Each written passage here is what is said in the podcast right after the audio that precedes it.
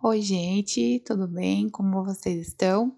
Eu sou a Mariane, eu sou profissional de educação física, sou estudante de nutrição e aluna da pós-graduação em nutrição esportiva e estética da Plenitude. Então, hoje vamos falar um pouco sobre a nutrição e o aleitamento materno e dar uma atenção às novas mamães.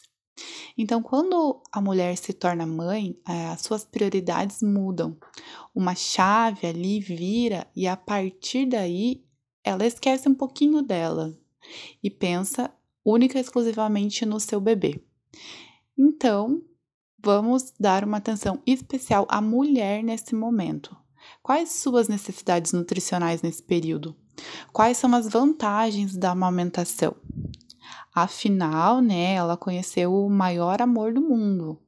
Mas para que ela curta seu bebê da melhor forma possível, sua saúde tem que estar em perfeita harmonia.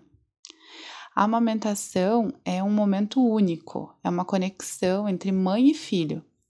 Na amamentação, os níveis de ocitocina que é um hormônio responsável ali pela contração uterina, eles aumentam, o que contribui para evitar uma hemorragia de pós-parto e também ajuda o útero a voltar ao tamanho pré-gravidez. Outra vantagem é o gasto energético que a amamentação causa. Assim, a volta ao peso se torna um pouco mais fácil, sem a necessidade de manter uma dieta muito rigorosa.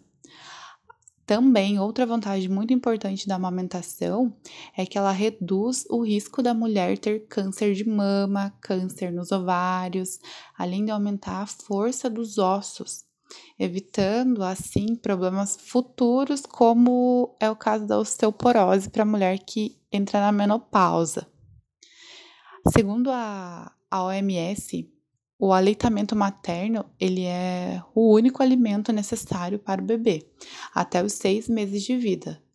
Não tem necessidade alguma de incluir água, chá, fruta ou qualquer outro suplemento alimentar.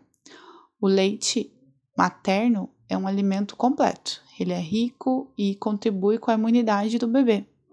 Caso a mamãe nova não consiga, não possa amamentar por diversas questões, ela alimentará o bebê apenas com a fórmula, sem adição de água, fruta ou qualquer outro alimento também. A mamãe que amamenta aumenta muito as suas necessidades nutricionais.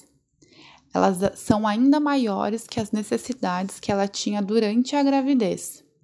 Sendo assim, a alimentação da nova mamãe deve ter uma atenção especial. Além de priorizar o consumo de alimentos in natura, ela deve evitar os processados e ultraprocessados. E também, em muitos casos, alguns alimentos podem gerar desconforto para o bebê. É, como é, são casos, como é o caso de alimentos que contém leite, os derivados, a cafeína em excesso, os produtos condimentados, entre outros. Então, cada caso vai ser um caso, cada bebê vai responder de um jeito a alguns tipos de alimentos específicos. A mulher que amamenta, ela gasta cerca de 850 a 950 calorias e um litro de leite fornece ao bebê 670 calorias. Então, o peito ele é fábrica. Quanto mais o bebê mama, mais leite ele tem. Então, as necessidades nutricionais da mãe devem ser condizentes com todas as calorias que ela gasta simplesmente pela produção de leite. As necessidades calóricas da mãe aumentam cerca de 500 quilocalorias dia, né? Quando a dieta é muito rigorosa, o aporte nutricional é insuficiente, então assim pode ocorrer uma baixa produção de leite. As proteínas também devem ter uma atenção especial. Elas devem ser aumentadas, mas não em excesso. Recomenda-se que o aumento cerca, seja cerca de 15 gramas por dia, durante os seis primeiros meses e 10 gramas nos meses seguintes. Mas caso a dieta da mãe já tenha um consumo bastante rico em proteínas, esse aporte às vezes não é necessário. O consumo de lipídios também é necessário. Alguns estudos mostram que a suplementação do ômega 3 traz aumentos significativos na produção de leite. As vitaminas e minerais também devem fazer parte dessa fase. Além de manter a saúde da mãe, também ajuda na produção do leite. E mamães, não esqueçam de pegar um pouquinho de sol todos os dias. A vitamina D é muito importante para sintetizar o cálcio, além de vocês poderem curtir um momento juntos no sol. Por fim, manter uma alimentação saudável ao longo da vida é de extrema importância e na fase da amamentação é ainda mais importante.